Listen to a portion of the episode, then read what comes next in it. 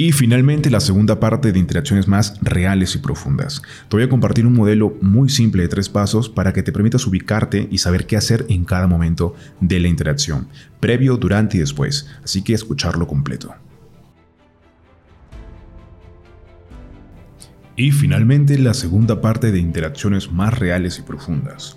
Esta vez estoy optando por compartirte un modelo muy simple que puedas aplicar y saber que también tienes desarrollado cada momento de una interacción, que es pasado, presente y futuro, antes de ella, durante de ella y después de ella. Así que empecemos con antes. ¿Qué es lo que tienes que tener resuelto antes de una cita? Vamos al grano, es sentirte suficiente.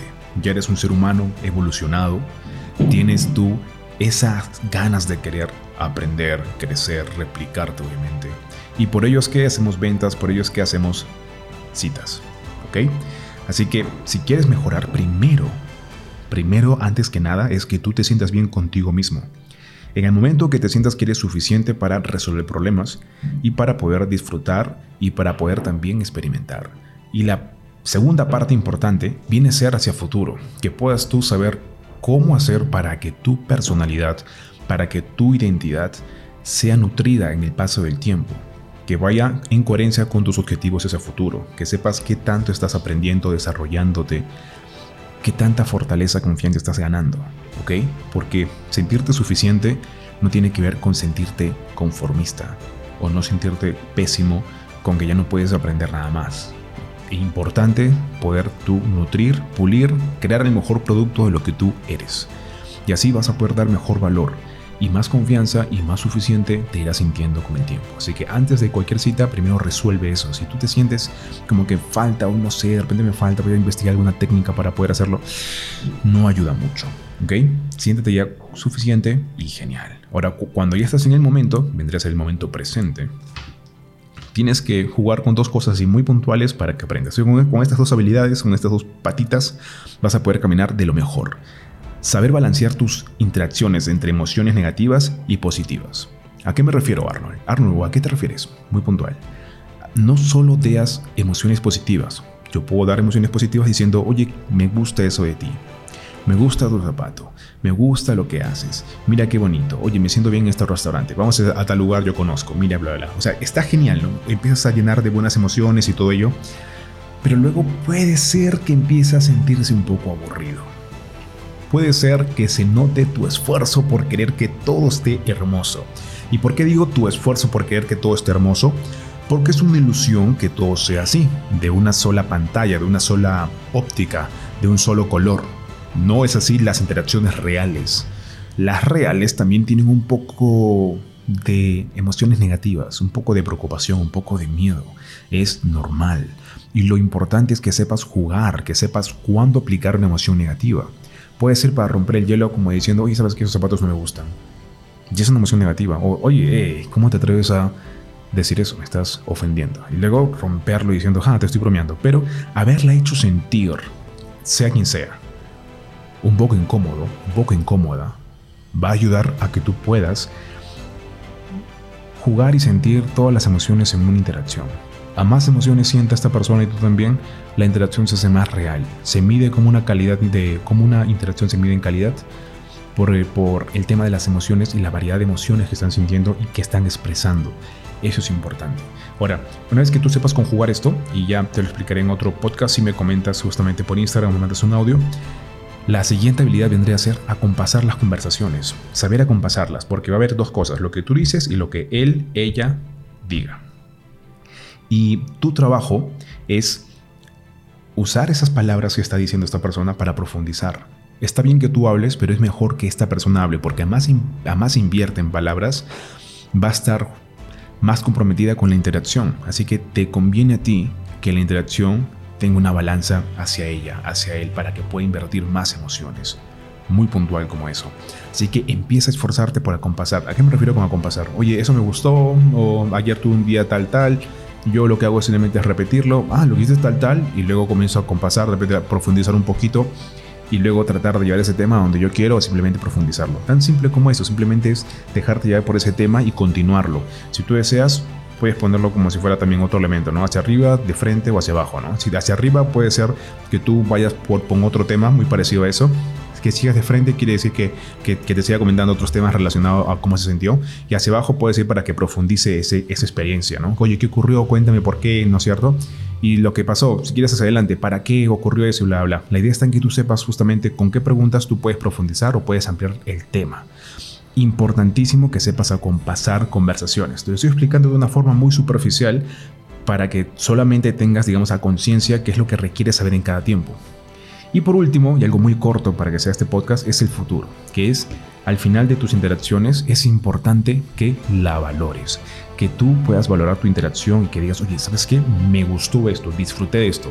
Porque una gran diferencia entre gente, así tengas experiencia o así tengas un montón de técnicas o te has leído todos los libros que tengas que leer, hay una gran diferencia entre una persona que aprende y lo disfruta y otra que puede aprender, pero todo súper negativo y al final le hace más lento el crecimiento. ¿Cuál es? Muy simple. Que uno sí valora su crecimiento. Uno dice, oh rayos, la pasé re mal porque la jodí cuando ocurrió eso, no supe cómo reaccionar, no supe qué hacer. Ahí ya está mal. Otro momento. Eh, ¿Sabes qué? Mira, esto puede ser un poquito más como que interesante convertirlos de un alumno X que no dice su nombre, pero si lo escucha seguro se acuerda que fue muy interesante, ¿no? Pero más o menos por ahí se le compartí que puede decir esa su mentalidad. Todo estuvo bien, incluso se fueron por ahí de repente un poco más de intimidad, ¿no es cierto? Hubo más intimidad y de pronto estaban solos. Y muy probablemente por los nervios no hubo de repente una erección por su parte. Y eso puede ser motivo para desmoralizar a una persona que no va a dar su esfuerzo, pero para uno que sí, pues ya está. Solamente tienes que resolver el problema de sentirte más tranquilo con la, con la situación, porque claramente era nueva y claramente iban a surgir nervios, claramente iban a surgir emociones que antes no estaban. Y por ende, al no sentirte relajado y no sentirte justamente en control de la interacción o de la situación, es muy probable que no tengas una erección. Es, digamos, lo normal. O es que se te queda sin, sin estímulo, o sea, como que se te queda erecto y no puedes venirte por nada, por, por más que hagas un montón de cosas, o todo lo contrario, simplemente eh, no pasa nada en ese momento. Entonces, es mejor tener ese problema, ¿me entiendes? De resolver ese miedo por ese momento, que empezar de cero, que es cómo citar a alguien, cómo mandar una cita a alguien, cómo cerrar la cita y, o sea, ya estás ganado, ya has pasado un montón de recorrido. Entonces, tienes que resolver el pasito final, por así decirlo. Así que es normal. Entonces, tú tienes la opción ahí de disfrutarlo o simplemente lamentarte. Lo importante aquí es disfrutarlo, valorarlo y saber que hiciste bien, apuntarlo. Por ejemplo, yo tengo un cuaderno donde apunto, le llamo principios como si fuera Ray Dalío, donde voy a tener todas mis lecciones y comienzo yo mismo a recordarme lo bueno que es ver aprendido del pasado. Bien, así que te recomiendo hacer eso, importantísimo y como nota final, como dato extra, te recomiendo lo siguiente, mira, investiga previamente a tus reuniones o citas cuáles son las necesidades de esa persona con la que vas a interactuar. ¿Qué te recuerda o qué emociones te recuerda? Mira, así no tengas de repente muy poco contacto, al menos su fotografía, al menos su imagen previa que has tenido de ella, ¿qué te recuerda? ¿Qué te hace sentir? ¿Qué te hace pensar en cómo ella se desenvuelve? Es importante que tengas, digamos, un preview de ello. Créeme que tu intuición es muy fina cuando haces ese tipo de dinámicas para que tú puedas de antemano eh, poder mm, guiar la interacción hacia ello. Solamente te comento que hagas esto porque te va a ayudar a que tú tengas un preview, te va a ayudar a que tú tengas como si fuera un tráiler. Luego vas a, contrastar en cuánto acertaste y cuánto no. ¿Por qué te digo que esto es importante? Porque el día de hoy yo tengo justamente esta capacidad y esta habilidad de poder predecir más a, más a las personas conforme a sus gestos, conforme a ciertas cosas y de, de esa forma saber cómo guiar la interacción. Te va a ayudar mucho tener esta información.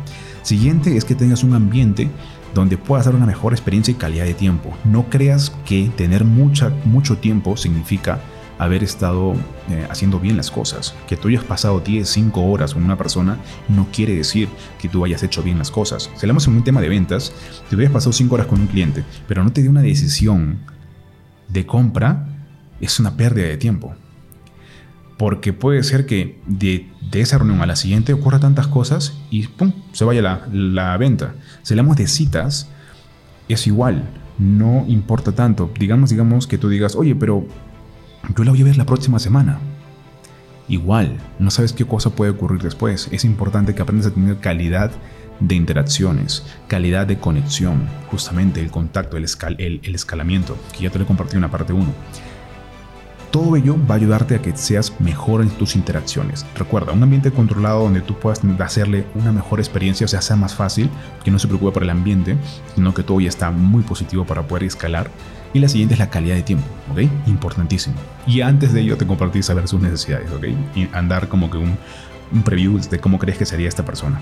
Y va a ayudarte demasiado, créeme. Bien, así que Espero que esto te ayude. Recuerda enviar tus audios para poder responderlos y yo con gusto. Gracias también a la gente que cada vez estamos creciendo. Ahora somos 207, 6 adicionales a la vez pasada y esto realmente me entusiasma mucho. ¿Ok? Y muchas gracias de verdad. Ahora estoy compartiendo, estoy creando justamente de los últimos 5 eh, capítulos más o menos los las infografías, que va a ser como un recordatorio de cada podcast. Falta darle formato para compartirlo en Instagram, compartirlo también en Facebook y compartirlo en las redes sociales que esto se pueda justamente apreciar más.